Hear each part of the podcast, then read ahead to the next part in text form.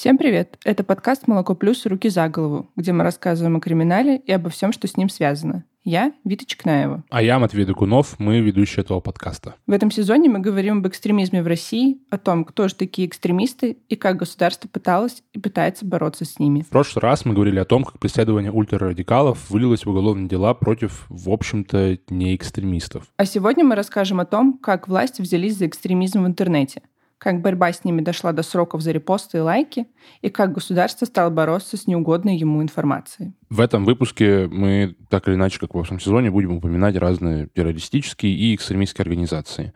Например, в этом выпуске у нас будет исламское государство. Признана террористической организацией на территории Российской Федерации. А также фонд борьбы с коррупцией. Признана экстремистской организацией на территории Российской Федерации.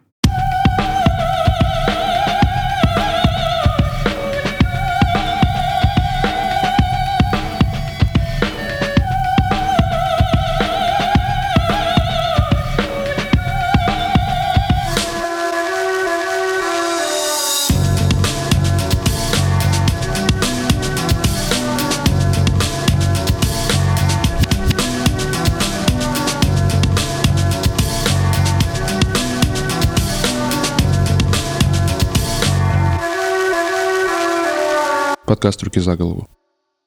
Утром 8 мая 2018 года жительницы Барнаула громко постучали в дверь. И с просони она ее открыла.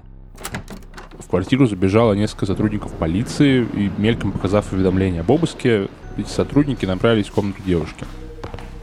В этом постановлении она успела разглядеть ID своей старой страницы ВКонтакте и что-то про негроидную расу. Сотрудники полиции осмотрели шкаф, порылись в бумагах и забрали телефон и компьютер. В отделе девушки уже показали скриншоты мемов в своей страничке ВКонтакте, среди которых были, например, изображения чернокожих детей с пустыми тарелками и надписью «Черный юмор, как еда, не до всех доходит». А также фотография чернокожего ребенка около доски с мелом в руках, э, который неправильно решил арифметический пример. И надпись была «Черная бухгалтерия».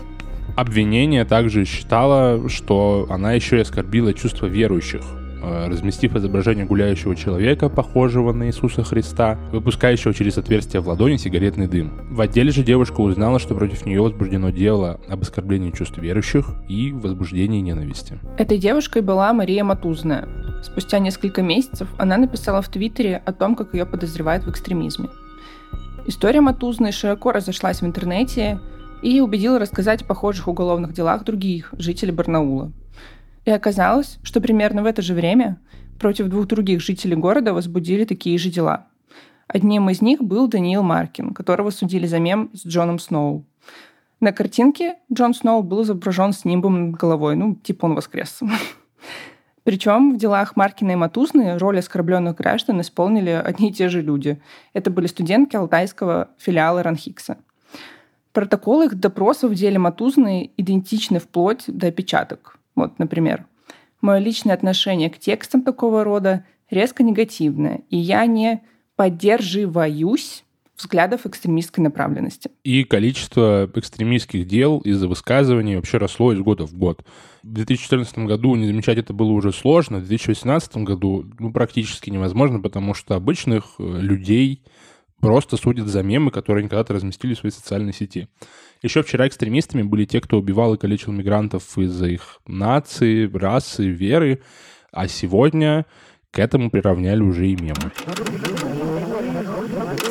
Ну, выросла, в принципе, нетерпимость государства к альтернативе. Говорит Сергей Давитис, руководитель проекта поддержки политзаключенных «Мемориал». высказыванием в интернете относилась. Более того, в значительной степени именно к высказываниям в интернете, поскольку у них гораздо больше аудитория, по крайней мере, потенциально. Э, хотя и какие-то устные высказывания тоже подвергались преследованию. Э, сказать, что вот что-то конкретное э, стало особой красной тряпкой для быка государства, невозможно, там, потому что кто-то говорит, что нам надо быть готовым к тому, чтобы противостоять э, власти, и этого оказывалось достаточно. Кто-то говорил, необходимо выгнать русских оккупантов из Крыма, и это оказывалось основанием для преследования по обвинению в экстремизме.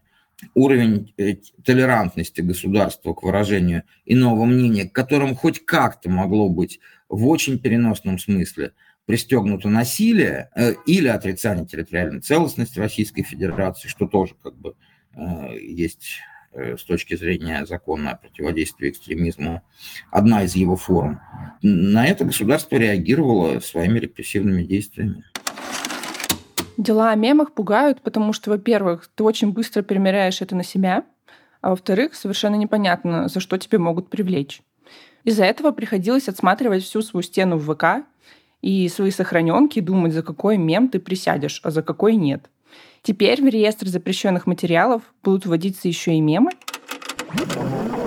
Соответственно, преследование людей вот за мемы, которые какая-нибудь экспертиза могла э, признать э, содержащим в себе э, проявление экстремизма, оно э, имеет ту же причину, что и умножение этого списка снижение нетерпимости государства к чему-то, что э, выпадает из идеологического шаблона, что может восприниматься как э, там, угроза чинно-благородному э, поведению вот, э, контролем государства. Это разрослось потому, что бюрократическая система э, правоохранительных органов Российской Федерации, она палочная по своей отчетности и по механизмам оценки эффективности работы конкретных людей и подразделений. И понятно, что обеспечить себе раскрываемость, особенно там, идеологических, политических преступлений, гораздо проще вот с помощью поиска таких мемов э, и привлечения к ответственности тех, кто их размещает в интернете, чем поиск какого-нибудь там реального банк-подполья или каких-нибудь сторонников ИГИЛ реально существующих, возможно. То есть тут э, как бы сигналы государства о том, что оно в принципе стало менее терпимо к некой такой фривольности на э, сакральные темы, том числе, соответственно, это и темы, связанные с религией, связанные с национальностью, связанные с авторитетом власти, э, соединилось с э, желанием э, сотрудников правоохранительных органов внизу этой пирамиды получить очки, награды, звания – за то, что им казалось самым простым и бесспорным способом этого добиться. Такого рода дела, их массовость порождалась соединением сигналов сверху и инициативы снизу. Палочная система — это такой мусорской KPI сколько было составлено протоколов и сколько было раскрыто дел за вот этот конкретный период в прошлом году. И палка — это просто штрих в бланке отчетности, такое вот завершенное дело. Заполнил мало протоколов, плохо работал. И на повышение тоже можешь особо не надеяться. Количество преступлений в этой логике стремится как будто бы к бесконечности, а люди и общество в целом так устроено, что просто не может совершать меньше преступлений. И чем быстрее это преступление вообще получилось раскрыть, тем лучше. А перевыполняя план такими легкими делами, как с мемами, например, можно легко получить повышение. Э, и когда я вот об этом читал, я подумал, какое же, наверное, было счастье для полицейских работать на митингах, учитывая, сколько легких протоколов там можно было за- закрыть. И потом еще оставшийся месяц особо не работать, например. Еще в феврале 2014 вступил в силу закон, который позволяет блокировать любой интернет-ресурс, который прокуратура сочтет экстремистским. То есть именно тогда появилась возможность заблокировать и запретить что-то в интернете без решения суда. Это еще, кстати, аукнется российским СМИ, но уже в 2022. Уже через месяц, после февраля 2014, этот закон дал первые результаты. В частности, Роскомнадзор по требованию Генпрокуратуры внес в единый реестр запрещенной информации популярные оппозиционные сайты, например, Грани.ру, Каспаров.ру и Ежедневный журнал. И направил провайдерам требования о незамедлительном ограничении доступа к этим сайтам. По заявлению прокуроров, эти сайты содержали призывы к противоправной деятельности и участию в массовых мероприятиях, проводимых с нарушением установленного порядка. Вот такая вот сложная формулировка. При этом ведомство само не сообщило владельцам сайтов, каким именно материалом они имеют претензии. И таких странных блокировок было очень много. Но мне, например, запомнилось, когда в 2020-м на несколько дней заблокировали форум hip Там в одной из веток еще в 15-м нашли сообщения, которые посчитали экстремизмом. Ну и до 2020 года все забыли об этом. А потом форум взяли и заблокировали. Разблокировали его через несколько дней, но мне сам запомнилась эта история. Ну, э, в целом, конечно, вот этот примерно с hip-hop.ru показывает, как, как странно работает эта система, потому что, ну окей, у тебя есть э, какое-то сообщение, которое носит экстремистский характер. У тебя есть, в принципе, полный адрес этого сообщения. У тебя есть адрес ветки, этой, где это сообщение находится. Но ты такой, типа, ну, если уж тут прям одно сообщение экстремистское, значит, здесь все экстремисты. Было еще одно странное дело узника Тор. В нем московского математика Дмитрия Богатого судили за то, что с его IP-адреса как будто бы было запущено несколько призывов э, ходить на митинги. Но проблема в том, что у него был установлен Tor, э, который предоставляет его IP-адрес Э, какому-то другому человеку, чтобы он мог его как бы скрытно через него что-то запостить. И в целом у защиты были доказательства, что во время публикации этих постов Дмитрий находился где-то где еще, там что-то про фитнес-зал, про магазин, были камеры наблюдения, которые это подтверждали. Но, тем не менее, его, конечно, какое-то время поддержали в СИЗО, потом поддержали на домашнем аресте, а потом э, все, дело прекратили, Э, ну, потому что особо, особо не за чем было судить. А летом 2014 года внесли поправки в статьи «Публичные призывы к осуществлению экстремистской деятельности».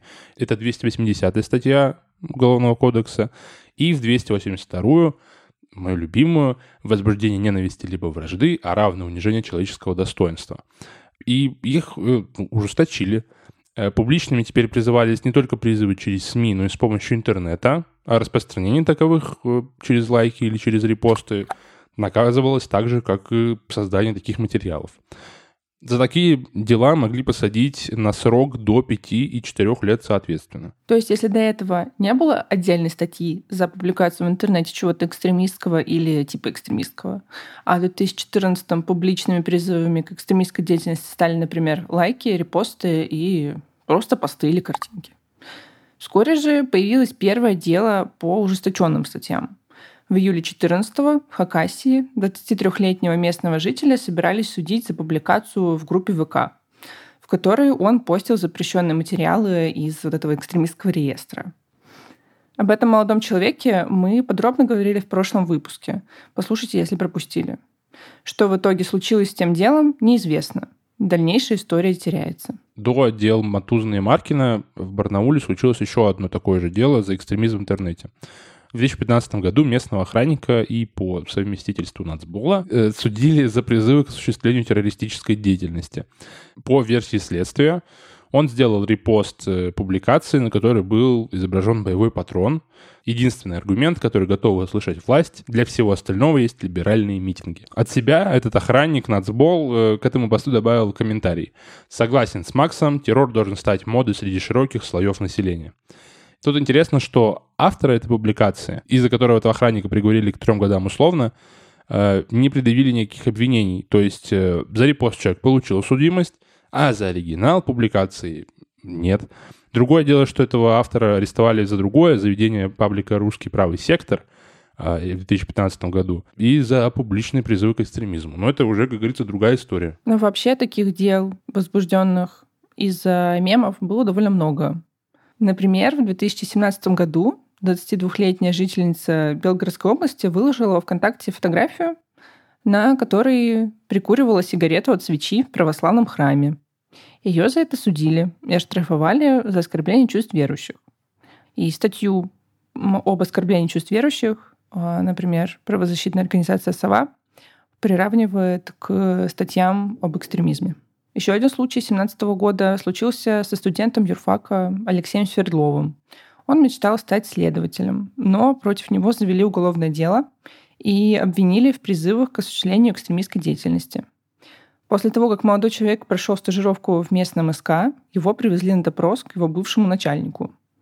И ему сказали, что его вина заключается в том, что он выложил 12 мемов во ВКонтакте.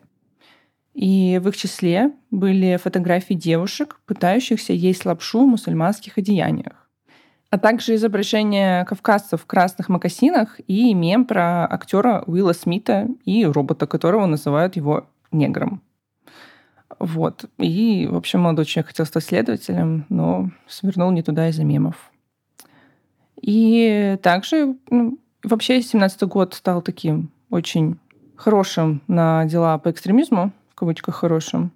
Вот еще один случай. Житель города Советская Гавань в Хабаровском крае поставил лайк в Одноклассниках демотиватору с пожеланиями смерти и позора русским, которые едут воевать в Донбасс. Против этого мужчины возбудили уголовное дело по обвинению в возбуждении ненависти по национальному признаку. Вот, в общем, в 2017 году начали очень активно судить за мемы, просто фотографии и в том числе лайки. Но такие уголовные дела появились еще тогда, когда мемов особо как культуры не было. Например, в 2004 году э, нацбола Алексея Сковородникова осудили на полгода исправительных работ за картинку. Точнее, за коллаж. Угадайте, что там? Там Владимир Путин с женским телом. И вот и все. И вот за это полгода работ, уничтожение компьютера и дискет. В 2008 году, например, еще житель Барнаула, и как, и как любят э, менты Барнаула вообще экстремизм. В 2008 году житель Барнаула по имени Александр получил год колонии поселения за фотожабу, где Путин пристает в образе скинхеда.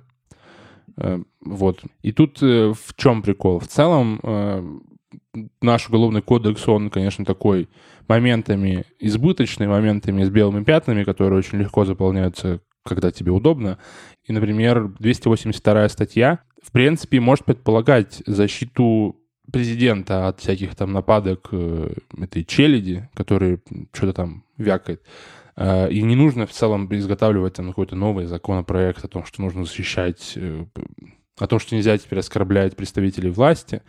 Вот, потому что в законе о возбуждении ненависти или вражды можно, например, выделить э, такую социальную группу, как президент Российской Федерации, и попробовать осудить по 282 статье, вот, например, с такой социальной группой. И, например, в 2017 году картинку со страницы некого Александра Цветкова внесли в список экстремистских материалов. И речь идет о картинке с изображением человека, похожего на президента Российской Федерации ВВ Путина, на лице которого макияж, накрашены ресницы губы, что по замыслу автора слэш авторов плаката должно было служить намеком на якобы нетрадиционную сексуальную ориентацию президента. Блюдут блюдут, чтобы вдруг кто ничего не подумал. Вообще вот эта неопределенность вот насчет экстремизма, что можно считать экстремизмом, очень удобная для силовиков, очевидно. Поэтому, по данным Верховного суда, количество уголовных дел за репосты с 2015 года, всего за три года, резко увеличилось до 500 в год. То есть силовики, они очень эффективно работали, да, и по 500 мемов в год Э, называли экстремистскими материалами. Очень удобно. По данным Верховного суда, в 2016 году уже более 600 человек были осуждены за публичные высказывания в уголовном порядке и более 3000 в административном. Многие даже получили реальные сроки за свою активность в интернете. Около 100 человек отбывали наказание в 2018 году. 18 из них были осуждены еще в 15, 32 в 16 и 48 в 17 в том числе пять человек с принятием принудительных мер медицинского характера, то есть их помещали в психиатрические клиники. При этом число проходивших по подобным уголовным делам подозреваемых возросло за это время вдвое, с 202 до 411. Точной статистики о количестве дел именно за репосты вообще не существует, потому что, опять же, это не выделяется там отдельной статьей, это все равно притягивается э, к некоторым другим пунктам. Поэтому есть данные по количеству дел с разбивкой по статьям, а вот сколько из них за мемы и репосты, это неизвестно. И в итоге в 2018 году вот эти барнаульские дела за репосты получили очень большой резонанс. Про это много писалось в интернете, про это много читалось в интернете, и в итоге это, конечно, дошло до самого Он предложил ее декриминализировать.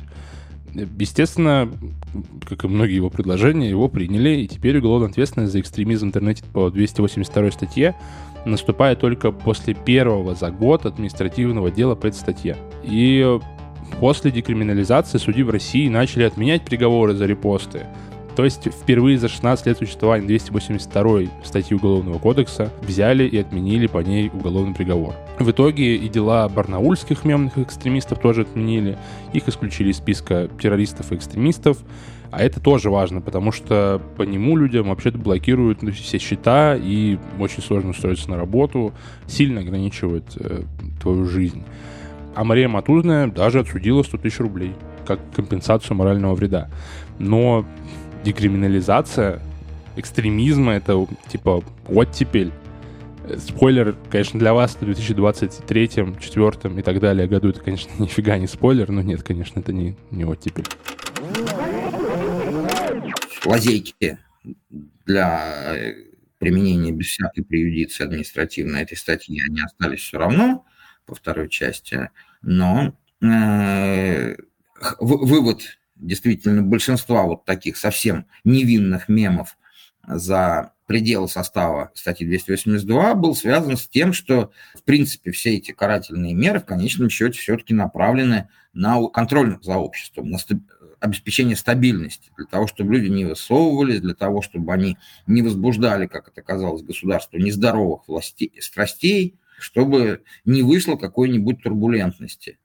А, но когда за э, непредсказуемые совершенно действия, которые всякий мог, мог примерить на себя, э, кто-то становился, и все больше людей становилось жертвами уголовного преследования, а то и лишения свободы, и эти репрессии э, стали фактором не сохранения стабильности, а наоборот дестабилизации, фактором раздражения по отношению к власти. Мы помним, что тогда, когда несколько дел подряд э, такого рода случилось в Барнауле, видимо, тамошний ЦП решил быстро выполнить план по раскрытию преступлений, то едва ли не первый политический митинг оппозиционный в Барнауле э, случился именно из-за этого. Э, ну и в этой ситуации вполне осмысленно, э, это было рациональным действием со стороны власти, некоторым образом ограничить низовой произвол правоохранительных органов. То есть они не ради э, Путина э, вот эти э,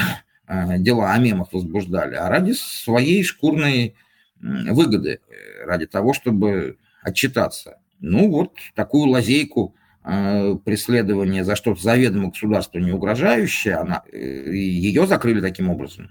Но это было рациональное действие, действие фактически самозащиты государства от дестабилизирующего его фактора.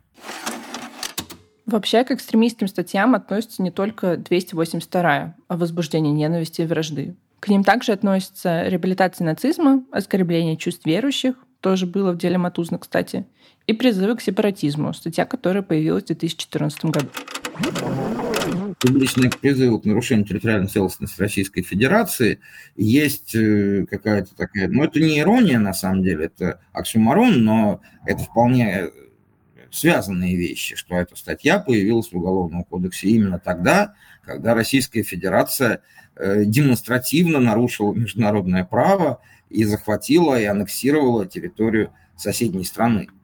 Тут оказалось необходимым с помощью средств уголовной репрессии защищать собственную территориальную целостность. Таких дел не было много, но э, по мере того, как вот духовные скрепы, одной из которых была территориальная целостность, размах рубежей э, Российской Федерации от Тихого океана до Балтийского моря, приобретал все большую роль в государственной идеологии, в оправдании тех агрессивных действий по отношению к внешнему миру, которые власть осуществляла, тем больше становилась необходимость защиты этих скреп с помощью уголовных репрессий. Хотя дел таких не было много, но там Дарью Полюдову, в частности, по обвинению в организации марша за федерализацию Кубани, привлекли к уголовной ответственности и осудили. Предложение провести референдум в Карелии, причем высказанное, в общем, чисто риторически – стало основанием для, для уголовного преследования и приговора по этой статье. Это, конечно, чисто идеологическая статья. Если мы, когда мы говорим о э, использовании 282 статьи э, в ее части, которая предполагает преследование за возбуждение ненависти по отношению к социальной группе сотрудников власти разного рода, и что очень часто ее современное употребление, наверное, самое распространенное уже, больше, чем возбуждение ненависти к каким-то этническим группам или религиозным, то вот такое применение служит понятным целям власти защитить себя и своих агентов, э, своих подчиненных, которые выполняют ее э, приказы и обеспечивают нахождение у власти тех людей, которые у нее находятся на верхушке, то реальных сепаратистских проявлений, по большому, которые действительно угрожали бы распаду, распаду страны, ну, кроме, может быть, Чечни, но там все удерживается совсем другими инструментами, практически нет. А, но эти вот риторические конструкции, которые высказывались иногда кем-то, они подвергались суровому преследованию, именно как представляется и в силу вот этой тенденции идеологи, идеологизации уголовных репрессий. Это было, наверное, одним из таких первых э, проявлений такого рода. Вообще, конечно, отматывая время назад, 2017-2018 год, казалось, что за экстремизм жестко взялись, и теперь всем не сдобровать. Э, ну, спустя время оказалось, ну, не то, чтобы прям супер, конечно, свободное время и легкое, но гораздо легче, чем потом случилось в 2020 году, когда Навального и э, все его ФБК решили признать экстремистами за то, что они вот, мол, вообще митинги устраивают, это небезопасно, это вообще очень плохо, вы их не согласовываете, и вообще вы нам не очень нравитесь. Сейчас уже там 2000, после 2022, 2020, ну, 2017 год был такой довольно свободный. Э, в интернете можно было запубликовать, опубликовать очень много, и тебе за это было бы ну, максимум там штраф. Мне нравится, что наша свобода сейчас э, как-то... Ну, в общем, ее рамки очень сильно сузились, и если ты отделывался только штрафом за публикацию в интернете, это уже хорошо. Ну да. Э, даже странно, когда, когда люди получают условные сроки. Э, и все такие, блин, круто, он почти выиграл этот суд. Хотя на самом деле, ну нифига не выиграл этот суд. Тебе еще несколько лет отмечаться, э, никуда, допустим, не выезжать, и проблемы у тебя могут быть в целом с, с жизнью из-за этого условного срока. Вообще, чем дольше существовала статья об экстремизме, тем непонятнее становился список этих экстремистов. Если изначально казалось, что власти пытаются бороться с людьми ультраправых взглядов, которые выступают за чистоту, не знаю, России, что-то в этом роде, то потом туда начали попадать вот те же самые ФБК, э, разные либералы и даже организации религиозные, например, свидетели Иеговы. Кстати, о давлении на свидетелей Иеговых мы рассказывали в прошлом выпуске. Можете послушать, если еще не успели. В 2018 году э, статью об экстремизме 282 декриминализировали.